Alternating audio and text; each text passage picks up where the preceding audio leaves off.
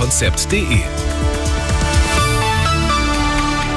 Arabella München um halb eins, das Update mit Sebastian Uhl. In einem der größten regionalen Kriminalfälle der vergangenen Jahre könnte heute das Urteil fallen. Im Prozess um den Starnberger Dreifachmord von 2020 hat die Verteidigung jetzt zwölf Jahre Haft für den Angeklagten gefordert. Er soll einen Freund und dessen Eltern erschossen haben. Im brandenburgischen Schloss Meseberg läuft Tag 2 der Kabinettsklausur. Dabei soll es heute unter anderem um die Digitalisierung gehen. Digitalminister Wissing sagte, Deutschland solle noch in dieser Legislaturperiode deutlich digitaler werden.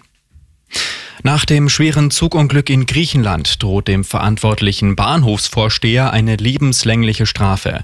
Der Mann habe gestanden, eine Weiche falsch gestellt zu haben. Mindestens 57 Menschen kamen bei dem Unglück ums Leben. Zurück nach München. Busse und Bahnen fahren zwar wieder, die Streikwelle im öffentlichen Dienst geht aber auch diese Woche weiter. Bei uns in München wird am Mittwoch in bis zu 450 Kitas und sozialen Einrichtungen gestreikt. Und wieder mal Stau Richtung Österreich heute Morgen, denn an der Grenze wurde erneut der Lkw-Verkehr reguliert. Auf der A93 Richtung Kiefersfelden ging zeitweise nichts mehr. Die nächste Blockabfertigung ist nächsten Montag geplant. Immer gut informiert, mehr Nachrichten für München und die Region wieder um eins. Und jetzt der zuverlässige Verkehrsservice mit Sandra Lehmann.